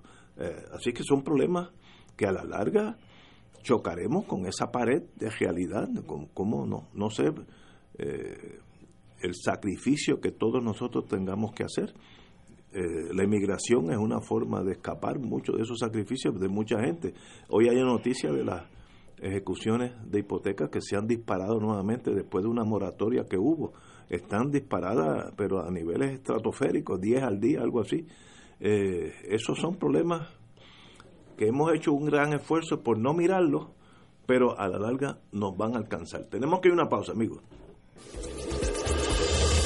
Fuego Cruzado está contigo en todo Puerto Rico. Atención, atención. Si ya recibiste la información para el viaje México de Oro con Oro 92.5 del 20 al 27 de junio, te recordamos que son espacios limitados. Confirma tu espacio llamando al 787-758-4800. Excursiones Carelli. Iniciaremos el viaje en Ciudad México, visitando la Basílica de Nuestra Señora de la Guadalupe y pirámides en la zona arqueológica de Teotihuacán. Además de las ciudades de Puebla, Cholula, San Miguel Allende, Guanajuato, Cuernavaca, Tasco y Xochimilco. Este viaje incluye boleto aéreo y de vuelta, transportación terrestre en autobuses modernos con aire acondicionado, siete noches en hoteles cuatro estrellas, todos los desayunos, almuerzos y cenas, excursiones y entradas para atracciones y monumentos, propinas, impuestos aéreos y hoteleros, servicio en privado y guía altamente capacitado. Recuerda, son espacios limitados. Llama ahora y reserva tu espacio llamando al 787-758-4800. Excursiones Carelli. Nos reservamos el derecho de admisión. Excursiones Carelli, licencia MVE 10. El evento más esperado del año.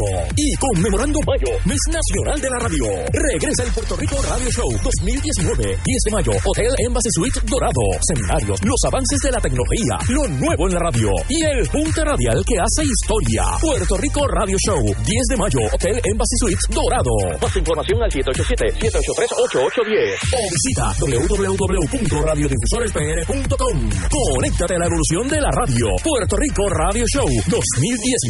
El proyecto de restauración de la iglesia San José del Viejo San Juan necesita albañiles y obreros. Los interesados, favor comunicarse con Yadira Sánchez al 787-743-2025. 743-2025. Y ahora continúa Fuego Cruzado. Tiene que ver con mi pequeño mundo. Yo he caminado por la vida, he hecho muchos amigos, pero algunos se acentúan sobre otros y tengo uno aquí ante mí. Nos conocemos por lo menos hace 250 años. Empezamos. Eso lo admites tú, pero él no. Tengo a Jorge Mercado ante mí, ex oficial de Pueblo y ex oficial del Nuevo Día, hermano mío por adopción y nos viene a hablar de el, espérate, un conversatorio sobre Holanda.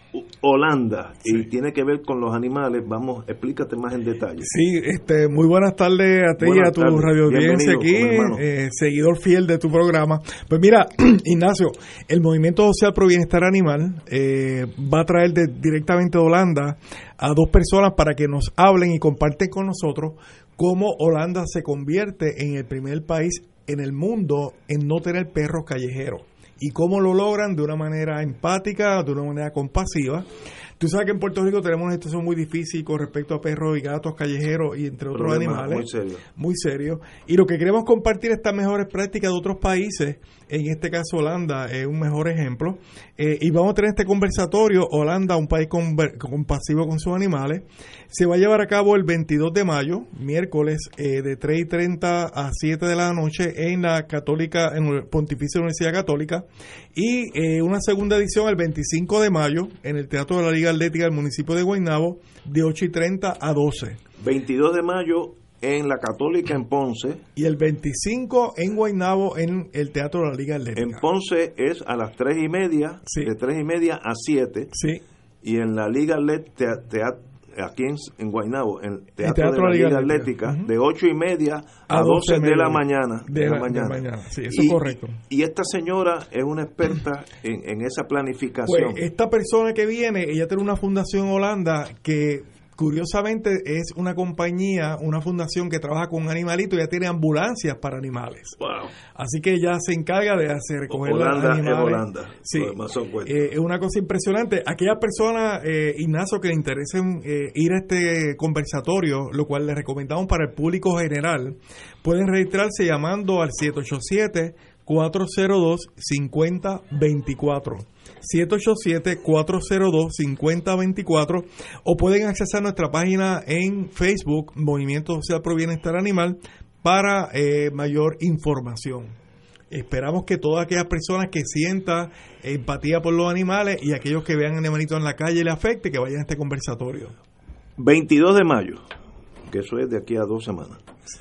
Pontificia Universidad Católica en Ponce, 3 y media a 7 en Ponce, 22 de mayo. El 25 Teatro de la Liga Atlética en Guaynabo City de 8 y media a 12 de la mañana. Y pueden llamar al 402-5024. 402-5024. Jorge, correcto. Un privilegio tenerte aquí. Muchas gracias por la invitación y estamos siempre para servirte. Sabe que se le quiere un montón. Muchas gracias, Jorge. Y de verdad que disfrutamos la vida cuando estuvimos juntos en Pueblo unos 10 años. Gozamos y seguimos disfrutando. Y, disfrutando la vida. Así que un privilegio tenerte aquí. Señores, tenemos que ir a una pausa y regresamos con Trump.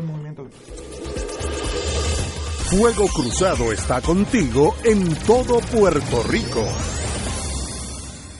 La oficina médica del Dr. Ramón Luis López Acosta, especialista en medicina de familia, provee servicio a pacientes adultos y geriátricos de manera continua y comprensiva, servicio de medicina primaria preventiva y de medicina intrahospitalaria a nuestros pacientes, localizada en la calle Lloveras 650, edificio Centro Plaza, suite 207, Santurce, cerca del Hospital Pavía. Llámenos al 787-725-7888, 725-7888 y haga una cita para evaluación. Aceptamos la mayoría de los seguros médicos Advantage y comerciales.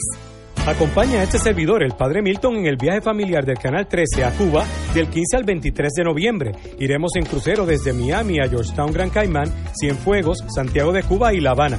El viaje incluye, entre otras cosas, boleto aéreo ida y vuelta, asistencia, traslados, ocho noches en el crucero Empress of the Seas, desayunos, almuerzos, cenas y excursiones según detalladas, impuestos aéreos, portuarios y propinas incluidos. Marca ahora y reserva tu espacio llamando a Puerto Rico Viaja al 787-918-8989. Puerto Rico Viaja 787-918-8989. Si estas restricciones aplican, nos reservamos el derecho de admisión. Puerto Rico Viaja, licencia V85. Fuego Cruzado, con los maestros de la discusión política inteligente y acertada te acompañan ahora cada noche en Oro 92.5 FM. Infórmate de los temas de importancia del país escuchando al equipo que establece cátedra todos los días sobre el acontecer político en Puerto Rico. Escucha la retransmisión de Fuego Cruzado con Ignacio Rivera, Néstor Duprey y sus panelistas invitados con su discusión política dinámica e incisiva, encendiendo el debate con sus diferentes puntos de vista. La clase comienza a las 10 de la noche en retransmisión diferida de lunes a viernes por Oro 92.5 FM. 2.6 millones de autos en Puerto Rico, algunos de ellos con desperfectos.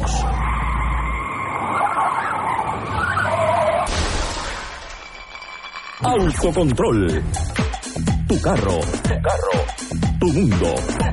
Lunes a viernes a las 11 de la mañana por Radio Paz 810 AM. Todos los jueves a las 4 y 30 de la tarde, escuchas en Radio Paz Bienestar Holístico con la licenciada María Teresa Romana Acevedo. Consejería sobre la teoría de bienestar, entrevistas y valiosa información, porque alcanzar bienestar es posible. Bienestar Holístico los jueves a las 4 y 30 de la tarde por Radio Paz 810 AM. Una hora de bienestar para tu vida. Y ahora continúa Fuego Cruzado.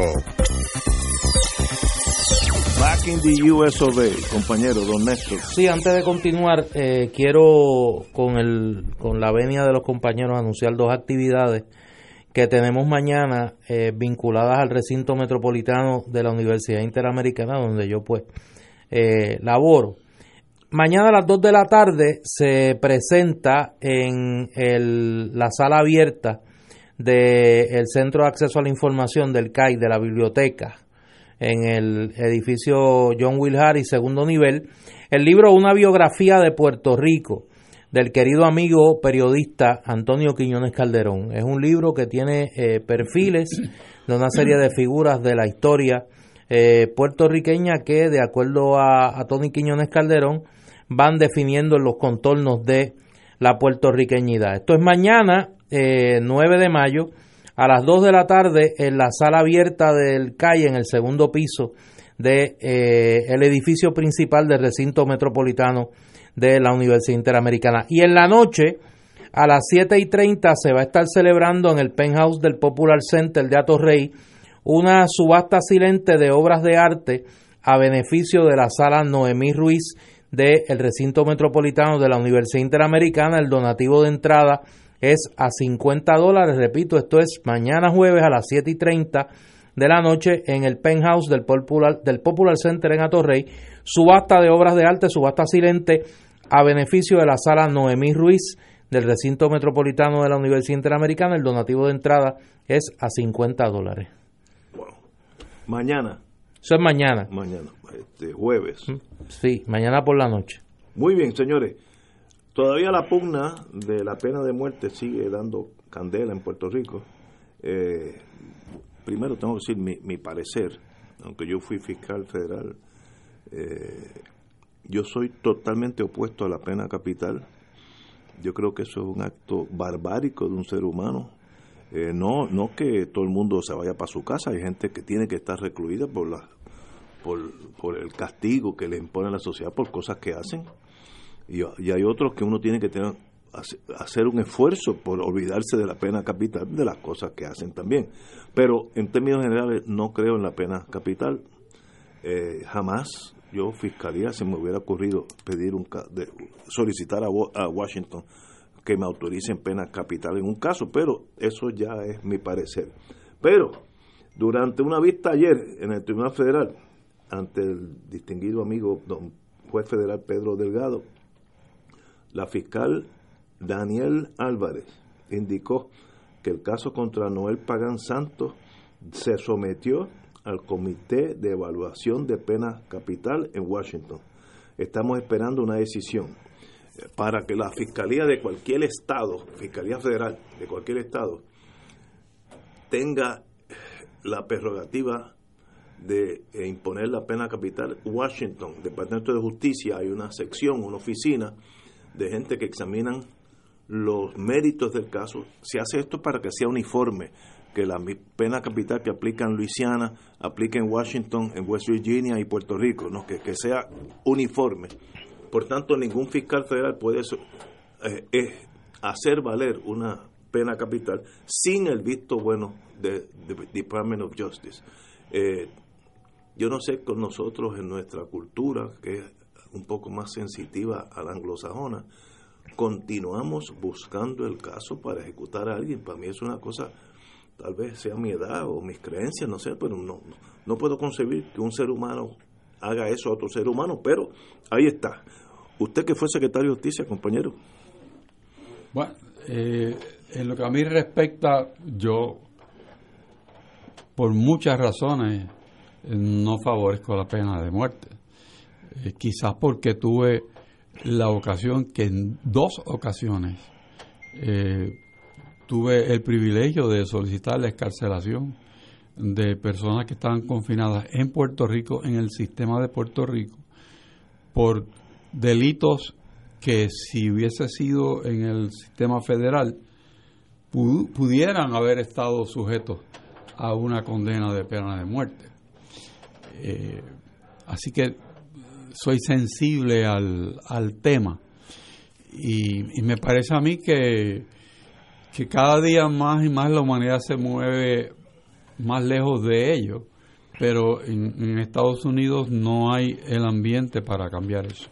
en este momento eh, no hay esa posibilidad y, y, estas matanzas que suceden cada vez más frecuentemente ayer hubo una, este, a estudiantes, pues refuerzan la, la postura de aquellos que entienden que la línea dura de la eh, de hacer un ejemplo eh, teniendo gente en fila para ser ajusticiado por años y años y años. A veces hasta 20 años esperando. esperando. Qué increíble eso. Pues que eso sirve de castigo y que sirve también para retribuir la pena de los familiares que eh, viven ser víctimas de un, de un asesinato eh, vil y despiadado como son los que normalmente se procesan eh, teniendo en mente la pena de muerte. Pero, pero no, no, no creo que cabe eso. Eh, el Santo Padre, el Papa Francisco, reiteradamente dice que, que no, que eso no tiene cabida en un corazón cristiano, que no. Estamos de acuerdo. Y estamos de acuerdo. Compañero, don yo, Héctor. Yo coincido con Héctor eh, en ese sentido. Me parece que una de las grandes conquistas en la vida democrática puertorriqueña fue la abolición de la pena de muerte. En ese sentido, Puerto Rico superó en, en camino democrático a muchos pueblos del mundo, incluyendo a los Estados Unidos. y me parece que eso es una conquista de los derechos humanos que nosotros en Puerto Rico tenemos que defender a capa y espada dentro de nuestra realidad colonial, dentro de nuestra condición colonial, tenemos que defender ese valor que antecede eh, la constitución del Estado Libre Asociado. En ese sentido, la constitución de Lela lo que hizo fue recoger lo que ya era la voluntad del pueblo de Puerto Rico expresada en términos de abolir la práctica de la pena de muerte. Eh, yo estoy, pensando en, en voz alta. Yo dificulto el proceso para ejecutar a una persona en la federal es primero sales culpable, entonces hay un jurado específico, el mismo jurado tiene que pasar sobre la pena. Y entonces se pasan por los méritos que hizo, que las cosas terribles, las cosas atenuantes. Y entonces el mismo jurado después de haberlo encontrado culpable, determina si se va a aplicar la pena de muerte. Yo dificulto, tiene que ser unánime, yo dificulto que en Puerto Rico ese jurado, aun cuando se apruebe ejecutarlo, que, justicia dé el permiso, yo dudo que un, jurado unánime en Puerto Rico llegue a esa conclusión. Sería una sorpresa de mi vida que 12 personas digan, ok, vamos a ejecutarlo. Y de aquí se transfiere a, creo que es Indiana, TRO, eh, Indiana, donde está la silla eléctrica, etcétera, todas esas cosas. O ya no se usa la silla eléctrica, perdón, es, eh, inyección. Dudo que un jurado nuestro haga eso, pero ya he vivido tantos años que una sorpresa más, pues y además de lo que tú mencionas, desde el punto de vista de defensa, se requieren unos abogados especializados. muy especializados. Que no, probablemente no haya en Puerto Rico. Hay que traerlos de Hay que traerlos. Y aún por sentencia, eh, hay unos procedimientos de revisión que toman años. Años, puede tomar 20 años. En, en, como en Estados Unidos hay varios estados, hay como veintipico estados que tienen la misma prohibición nuestra estatalmente, pero hay unos estados mayormente Texas, que tiene récord de, de ahorcamiento, de, ahorcamiento, ¿no? de, ejecuciones eh, en los Estados Unidos. Texas está adelante por un rollo casi siempre latino y gente negra, eh, la gran mayoría. Eh, pero esos son delitos estatales donde el gobierno federal no, no entra. Yo creo que la última ejecución federal fue de aquel loco que puso la bomba en en el edificio federal. El de Oklahoma City. Oklahoma City. Yo creo que ese fue el último que ejecutaron. Eh, pero en, en, el gobierno federal, en el, la rama federal, es muy pocas ejecuciones. Estatalmente no. Hay unos estados que, que son... Especialmente si tú no eres Exacto, del, perfil. del establishment. sí. Oye, una... Mira, aquí hay una lista. Ajá estoy verificando la última la última ejecución federal la de Timothy McVeigh fue la antepenúltima, fue la última, la antepenúltima. Luego se ejecutó a un individuo de nombre Juan Raúl Garza ah, en Texas en junio 19 del 2001 y en Texas se ejecutó a un individuo de nombre Louis Jones Jr. en el 2003. Así que ha habido Ese fue el, eh, ha habido dos después, de, más Bay. Una cosa, bueno, anyway. Eh, pero ha habido como 40 en, en Texas en los últimos 20 o 30 años, ¿sabes? Bastante, mucha gente. Texas y Florida. Sí, esos son los, son los muchachos. Bueno, el gobernador Rosselló liberará a los municipios de las aportaciones de las pensiones a PAYGO y la Administración del Servicio de Salud, de eso estamos hablando ahorita, por concepto de las pensiones y el plan de salud del gobierno, informó el presidente del Centro de Recaudación CRIM, Javier Caraquillo. Roselló Nevares se comprometió a firmar el proyecto 258 del Senado que transferirá a partir del primero de julio, eso pasado mañana, esa responsabilidad al gobierno central. En otras palabras, que esos, eh, esos 350 millones que iban de los ayuntamientos al plan de pensiones lo, lo llevaría sobre la espalda el gobierno central. Ahorita estábamos hablando exactamente de eso, de que los, muchos, muchas alcaldías sencillamente no pueden, porque a su vez están en una situación precaria y no, no estaban haciendo las aportaciones. Me da la impresión que el gobernador ante esa realidad digo, bueno, pues tiene que salir del Departamento de Hacienda, del Fondo General y no de los municipios. Yo creo que una medida política sabia y humanitariamente más sabia, porque si tú le sacas dinero más a los municipios, se afecta a Doña Yuya, que es la que recibe los beneficios de ese municipio, adjuntas, etcétera, etcétera. Así que, eh, ¿qué ustedes creen, compañeros? La pregunta es la de siempre, ¿qué va a hacer la Junta? Ah, la, Junta se lo va a aprobar. Yo he tirado esta línea y ya estaba contento y me han tirado un doble 6 no, es que te adelantas a los hechos. te adelantas a los hechos. Él puede querer hacer muchas cosas, pero la Junta no lo va a dejar. Oye, que eh, a uno se le olvida que el que decide en Puerto Rico lo económico es la Junta. Y yo creo que a él se le olvida adrede también. Bueno, bueno lo que pasa es que aquí hay dos posibilidades, que, que esto no esté hablado y que esto sea otra manera de pasarle el peso a la Junta, o que esté hablado y que la Junta haya accedido a que esos fondos se hagan del Fondo General y que se posponga hasta uno o dos años eh, la reducción de las pensiones. Cualquiera de las dos alternativas eh, son buenas desde el punto de vista político para el gobierno. Tenemos que ir a una pausa, amigos, y regresamos con lo que está pasando por Washington, que allá sí hay una tormenta, grado 6, eh, que se está, está llegando a las playas, allí a la Casa Ovalada. Vamos a una pausa. Fuego Cruzado está contigo en todo Puerto Rico. Amigos y amigas, les saluda el Padre Milton y quiero agradecer el apoyo que nos dieron a nuestro Radio Maratón de Radio Paz, Radio Paz en clave misionera. Cada dólar que usted aporta a esta misión se traduce en evangelización a través de los medios radiales. Es importante que si recibiste la boleta la devuelvas con tu cheque o tu giro postal para que esa promesa se convierta en realidad. Que el Señor te multiplique abundantemente esa generosidad y gracias por colaborar con Radio Paz, donde ser mejor es posible. Acompaña a este servidor, el Padre Milton, en el viaje familiar del Canal 13 a Cuba del 15 al 23 de noviembre. Iremos en crucero desde Miami a Georgetown, Gran Caimán, Cienfuegos, Santiago de Cuba y La Habana.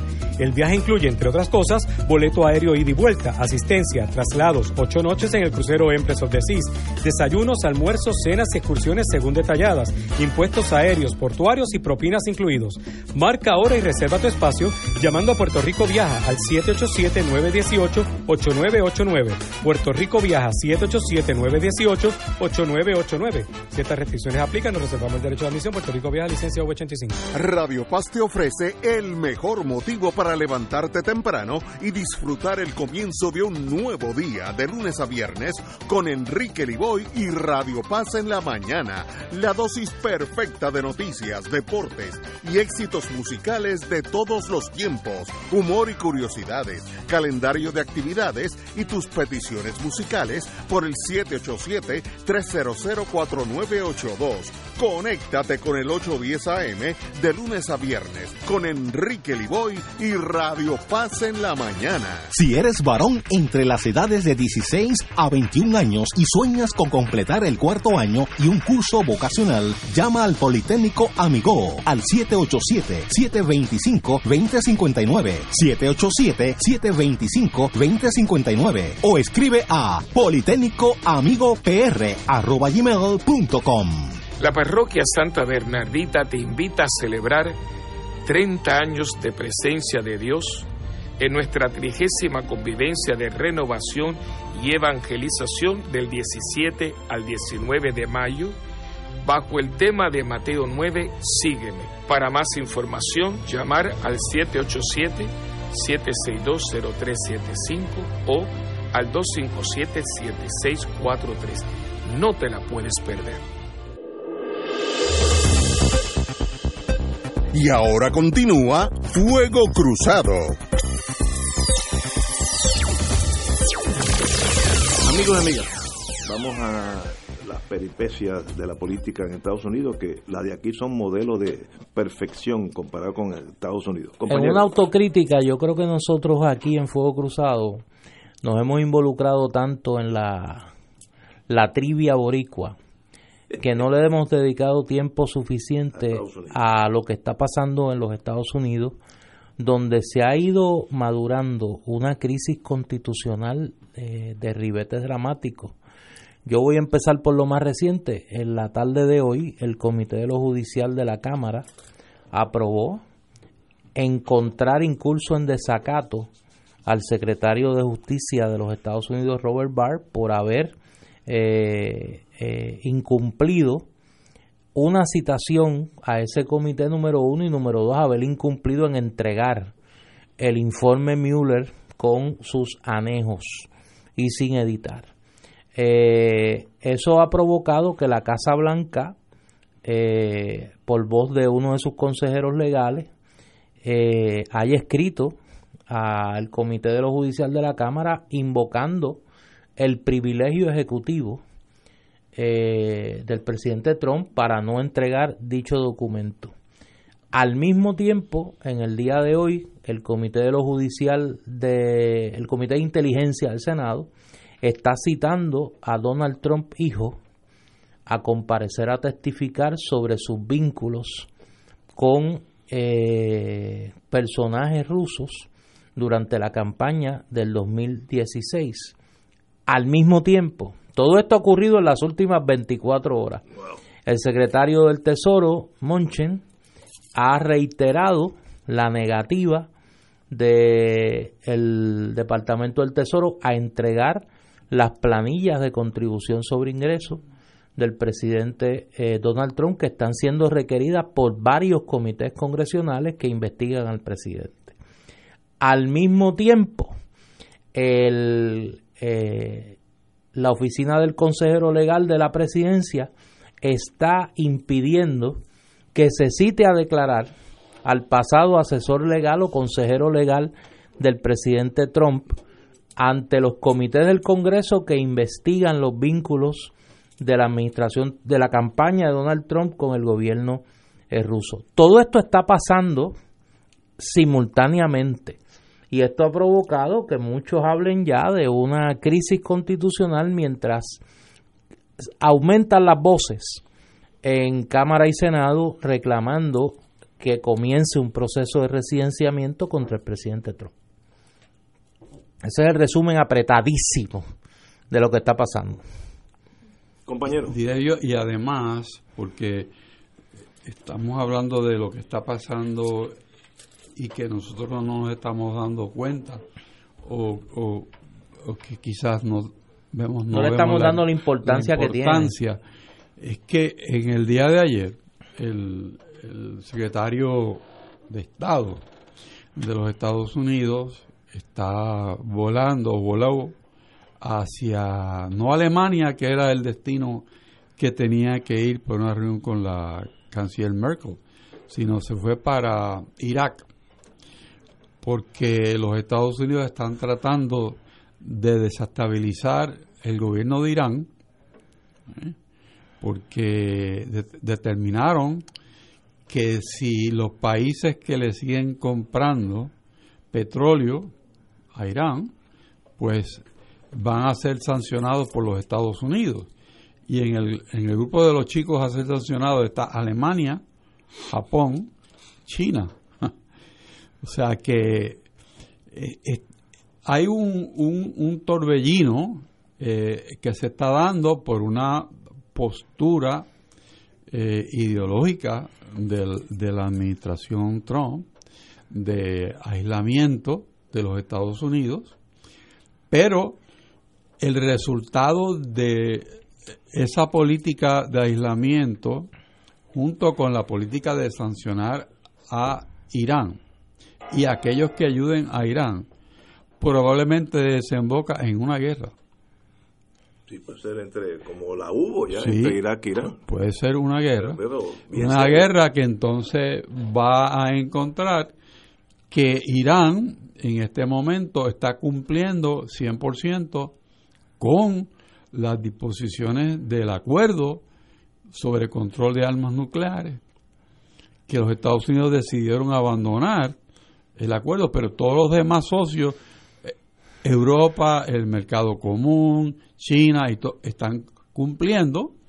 Y entonces se están atrincherando los europeos para sancionar a los Estados Unidos y Estados Unidos lo sanciona a ellos y se está eh, cocinando una crisis insospechada y que por estar hablando de lo que está pasando con Trump y, y los rusos, esto otro está caminando a una velocidad increíble.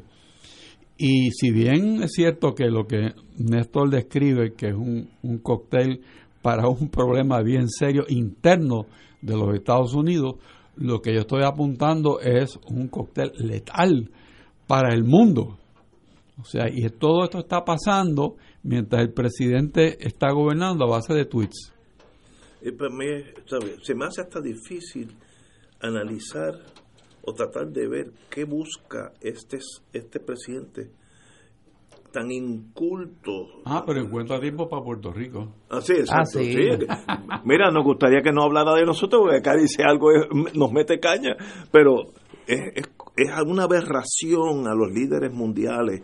Eh, yo me acuerdo que para mí eh, la persona más controversial que pasó por ahí fue Richard Nixon. Richard Nixon es un erudito al lado de, este maestro, una cosa no, no, no, no tiene sentido de proporción. Yo creo que a él no le importa si Irak e Irán se entran, como la última vez que esa gente tuvo hace 20, 30 años una guerra, que murieron casi 500 mil personas, una cosa espantosa.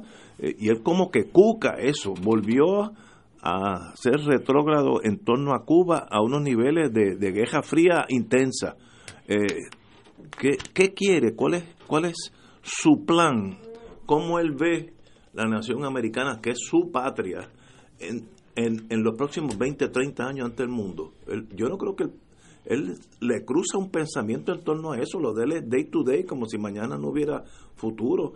Y la imagen de Estados Unidos ha sido casi destruida por este señor, que le faltan año y medio mínimo, y cuando digo mínimo, cuidado, que pueden ser cinco años y medio si gana la próxima elección, eh, Dios no lo quiera, pero una persona peligrosa en un poder, eh, líder de la, del poder máximo eh, militar y económico del mundo, peor combinación no puede haber. Néstor. El problema para los Estados Unidos es que parecería que contrario a otras crisis que ha, que ha pasado ese sistema político, no hay una voluntad bipartita para atenderla. Los republicanos están sólidamente detrás de Trump. Aquí no hay aquel grupo de Barry Goldwater, Hugh Scott, y otros senadores republicanos que un buen día fueron donde Richard Nixon y le dijeron, mire presidente, se acabó el tiempo, no tiene los votos para continuar, si bien el residenciamiento se va a aprobar, se tiene que ir. Aquí no hay esa apertura. Aquí los republicanos, por temor, bien sea por temor a una revuelta de la base de Trump a nivel de sus escaños, o bien al temor de, de las consecuencias políticas para el futuro del Partido Republicano, eh, no quieren de ninguna manera abrir la posibilidad de un proceso de investigación contra Trump. Eso está totalmente cerrado en ese mundo republicano a nivel congresional. Se me hace difícil comprender la estrategia del Senado republicano. que ellos quieren? Este, el fin del mundo, no sé, porque yo ya yo tiré a pérdida al presidente Trump, así que ahí yo no espero nada cualquier cosa que salga de ese, de ese señor no me sorprendería. Pero en el Senado hay gente culta y gente de muchos años de experiencia y no veo oposición, no veo que nadie detiene lo que pasó con Nixon, como tú dijiste. Eh, pero tú tienes un Mitch McConnell que decidió que había acabado la, la pesquisa de los rusos y cerró ayer esa pesquisa, así porque digo, se acabó y se acabó. Pero, ¿hacia dónde va esa nación con, esta esquizofrenia política? No, no entiendo. Se me hace muy difícil. Un momento bien complicado. No, bien complejo. Y la cuestión a la corta o a la larga, ya aunque tome tiempo, el, ellos, el gobierno, el, la Cámara tendrá en sus manos el reporte de Mueller completo. Eso es cuestión los tribunal a la corta o a la larga. Lo va a conceder, que es la lógica. Pero Tal vez la misión es consume todo el tiempo posible a ver si pasan las elecciones. God knows. Señores, tenemos que irnos. Compañero Rachel, un privilegio tenerlo aquí como siempre. Hasta mañana, amigos, jueves.